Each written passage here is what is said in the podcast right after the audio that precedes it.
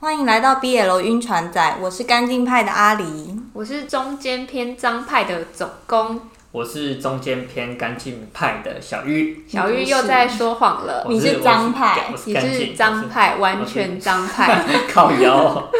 今天呢，我们终于要来聊这一本人气超高，但是很多人讨厌的漫画。嗯，你很嗨耶！我超级喜欢这一本，到底人气有多高？我来为你好好讲解一下。当初呢，在日本，他获得了全国书店店员票选推荐 BL 漫画二零一五的第一名，也是当年 BL 大赏漫画类的第一名。然后在二零一六年的时候呢，又蝉联了一次全国书店店员票选推荐 BL 漫画第一名，以及当年获得了这本 BL 不得了的第一名。所以今天要聊的作品就是漫画《Ten Count》哦。那我之前呢，其实有观察到说，只要有讲到 BL 漫画，一定会提到《Ten Count》。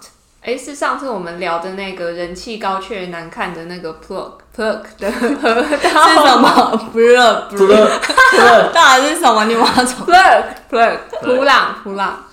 对，除了那一个之外呢，我后来也发现，就是在一个地方，它人气也很高，就是二手书市场，就是一直被抛售。对，就是黑粉也是粉的概念，大家不想要保存它的意思。当初可能看封面觉得很香，买了之后又唾弃它，就是想要弃坑。嗯。我发现很多人讨厌的原因，是因为当初可能是追连载，追到二零一五年之后，然后二零一六年就断掉。那那个时候刚好是第五集，第五集的中间其实有讲到里面的公的心理创伤。那大家在断掉之前，就是其实没有看到这一 part，所以如果只看到第四集的小伙伴，可能会觉得，哎，其实我不知道这一本书到底在讲什么。嗯，那我自己其实本身也是这样的情况。在后面近几年，我才把五六集就是补齐。我自己就发现说，这其实是一本双向救赎的故事。那这个故事内容呢，是担任社长秘书的陈谷忠诚患有不洁恐惧症，在某一次和社长出门谈公事的途中发生意外，碰到了心理治疗师黑赖路。当时路看了一眼忠诚伤痕累累的手。他就建议忠诚及早接受治疗，而忠诚当下却用非常不友善的语气回应路，叫他不要多管闲事。事后回到家，觉得有点后悔，因为其实忠诚内心也向往轻松的呼吸，像一般人一样的活着。后来忠诚还是前往心理咨商，但是他在诊所前犹豫不决，不知道到底要不要进去，在内心挣扎的时候。巧遇鹿，那露知道忠诚内心的抗拒之后，便建议两个人去附近的咖啡厅坐下谈谈。大家好，我是李思端。本节 本节目内容有大量暴雷，请各位小伙伴自行斟酌收听。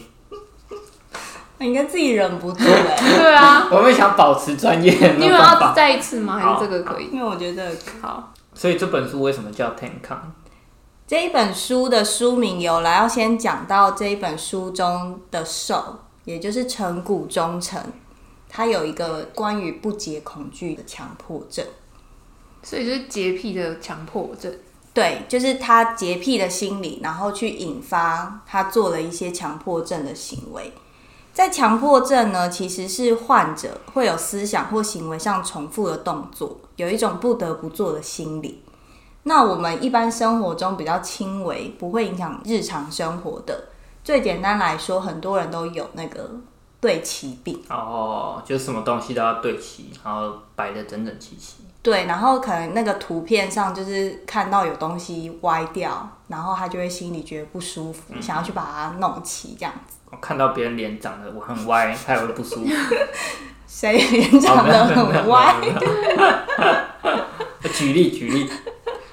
而这一种就是不舒服的心理，如果已经开始造成生活上的困扰，会影响到正常生活的运行的话，就会被众人称之为是一种疾病。那需要外人的介入才可以改善这样的情况。而黑赖录用的治疗手段叫做铺路及反应预防，主要是通过分级以及延长时间来改善强迫症。什么分级？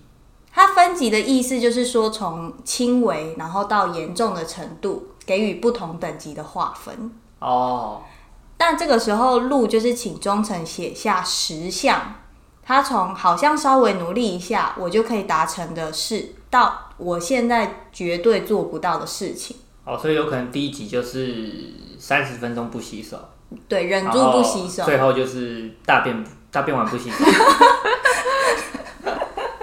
一般人可以忍受大便完不洗手吧？我我是不行哦，我也不行，我也不行。你是不是可能可以？张他派可以啊张派小玉好违章派像可以的，可以，违章派的总共可以。张派小玉。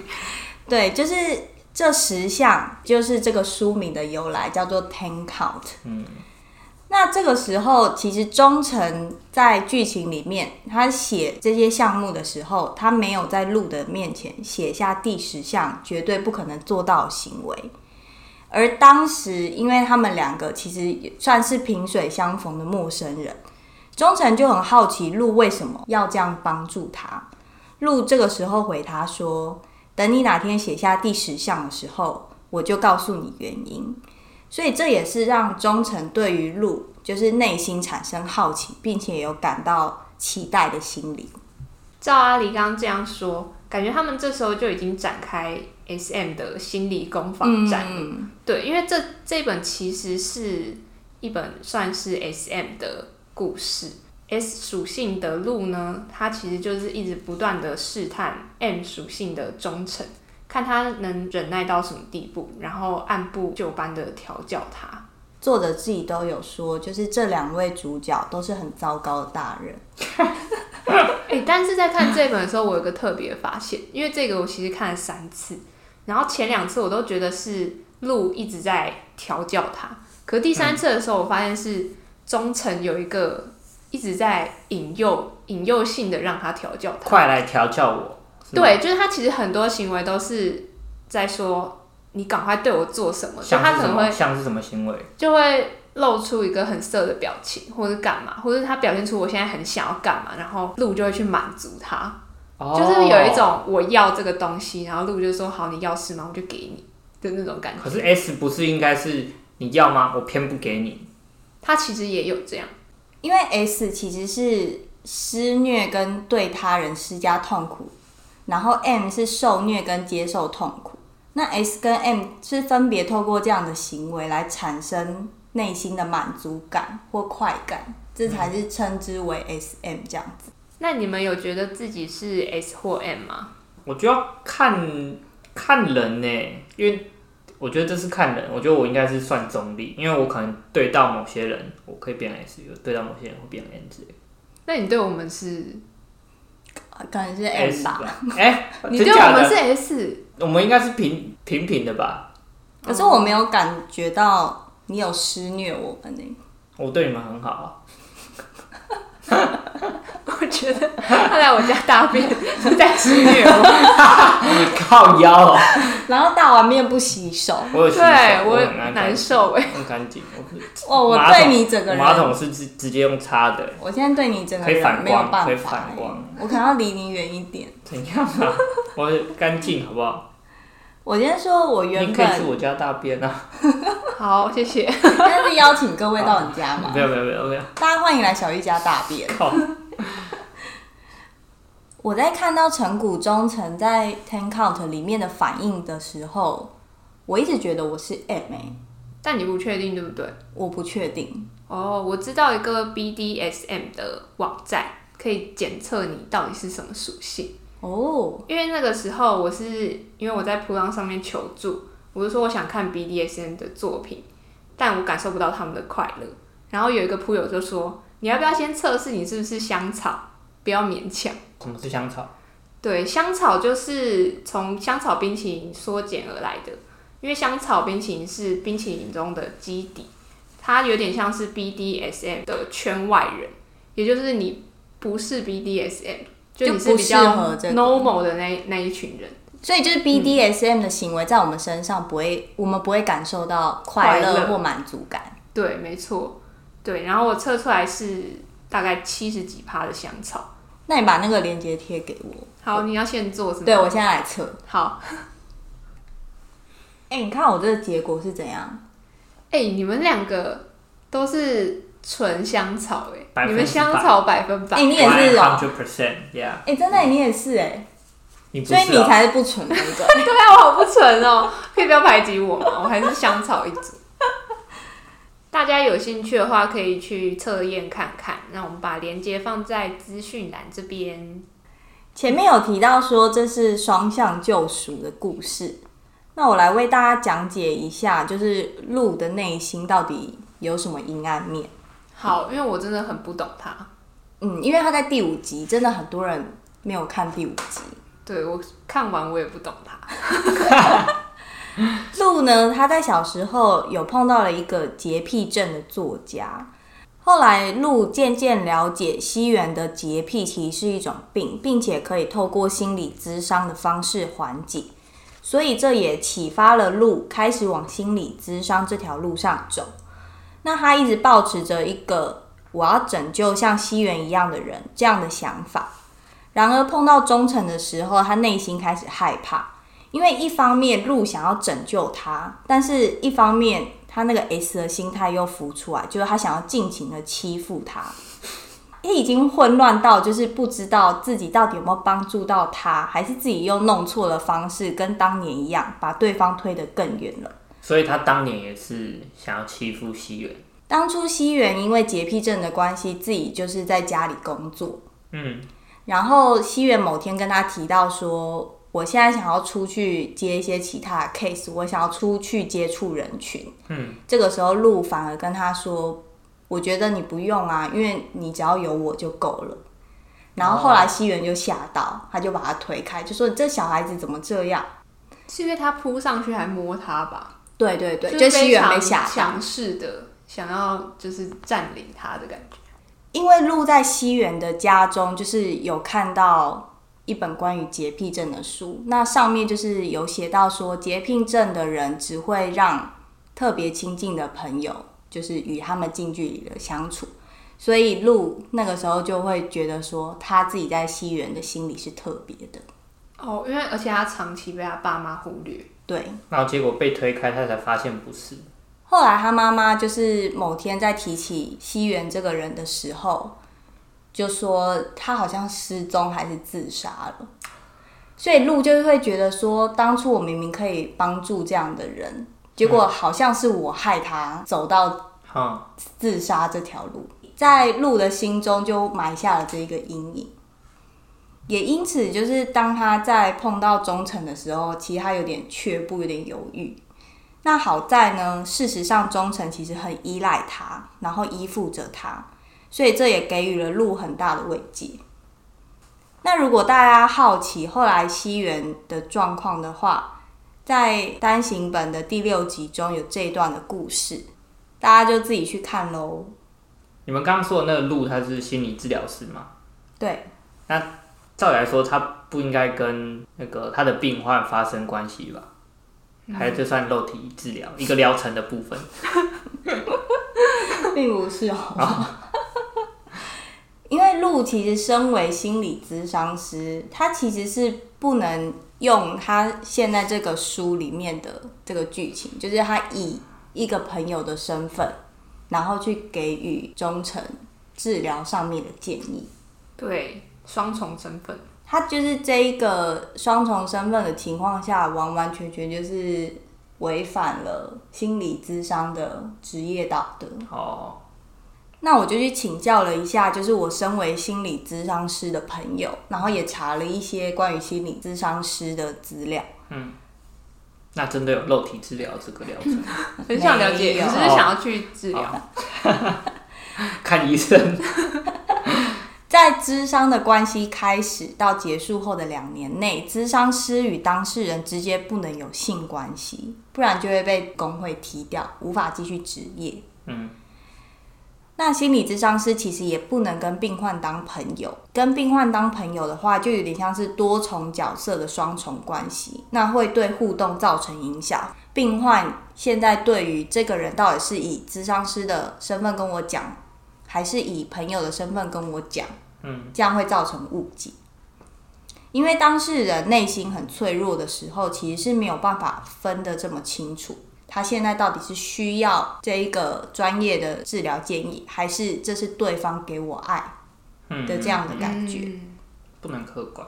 对，所以说，如果是真的真的，你碰到了哦，你觉得就是这个就是我命中注定之人，你其实是可以放弃心理咨商师这份职业，你就是好好跟他在一起。所以路最后放弃，就是他有离职，是因为他要好好跟他在一起吗？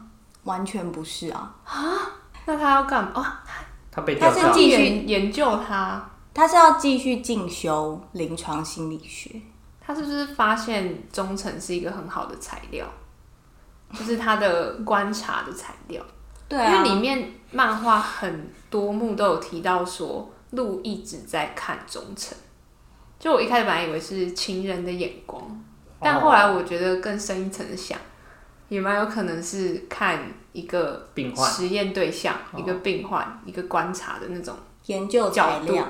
对，我前面有发现，就是作者好像有想要把这个职业道德圆回来，因为前面路中间有自己喊卡过两次。对，那边我也很问号。第一次是路发现忠诚开始依赖他的时候，他就在那个诊所就差差点要亲到对方，对，他就自己刹车，然后拉远距离。这个时候他就跟忠诚说：“我们先暂时不要碰面，你应该试着去找一下其他人一起做这个十点的事情看看。那路就逼着自己不联络忠诚，但某一天他们两个不约而同的在第一次碰面的那间咖啡厅外碰到面。当时忠诚就是很想要获得路的夸奖，就是有点 M 的心态，就是说希望你成长了。我已经跟别人可以轮流喝同一杯饮料，也可以跟别人握手了。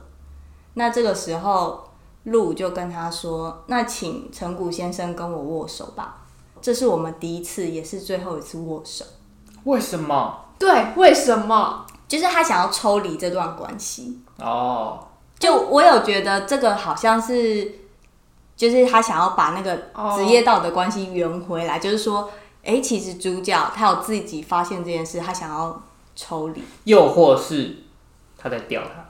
我也在想，我那时候想说，他干嘛这样一直欲擒故纵啊？这是 M 他就说哦，S 的招数你再也？见不到我，然后他就会啊啊啊，他就会。我觉得也有一点，这某方面也触发了他们双方的 SM 之间的关系。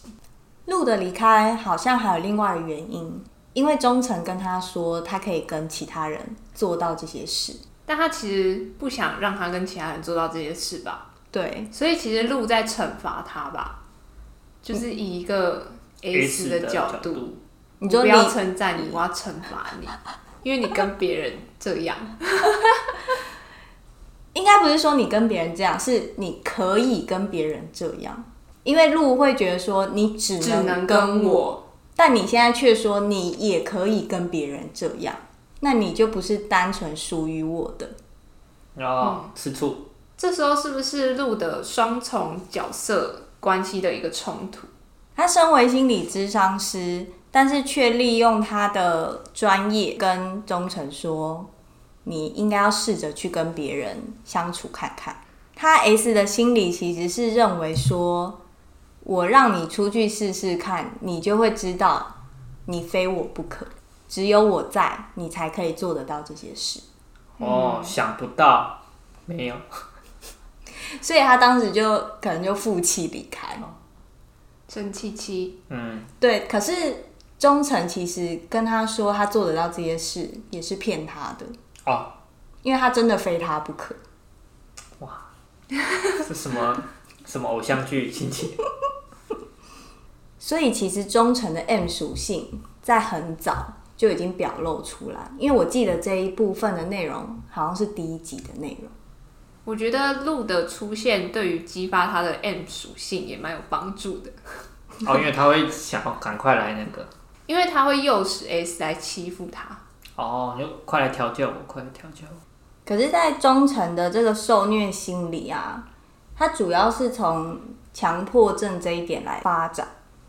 在忠诚的角度来说，它就是对抗肮脏和怕被细菌吞噬的心，胜过了麻烦的心。但是他在对路，他又是想被弄脏的心，又大于了对抗肮脏的心。对，我觉得这边超有趣的。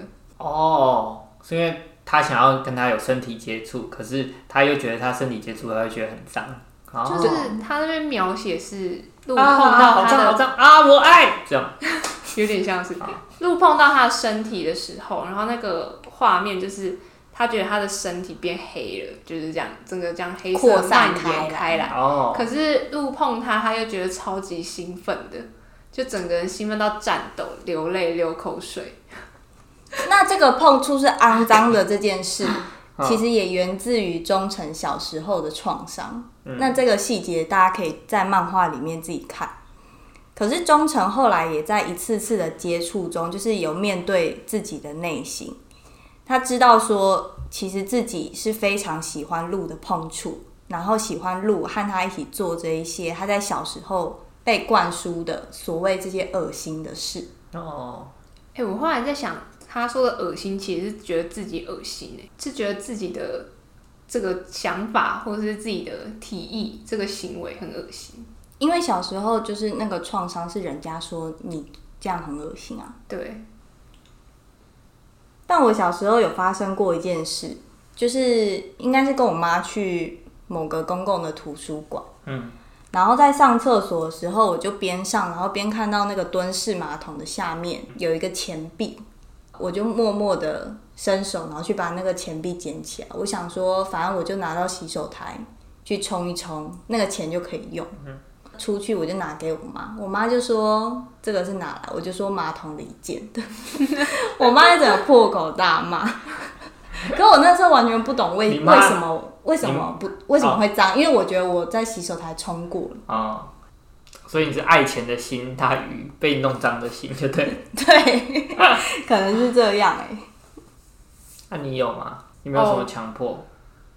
搭捷运的时候，我的手不喜欢去抓那个把手，但就会造成一些其他乘客的困扰，因为我跌倒就会跌跌撞撞撞到别人。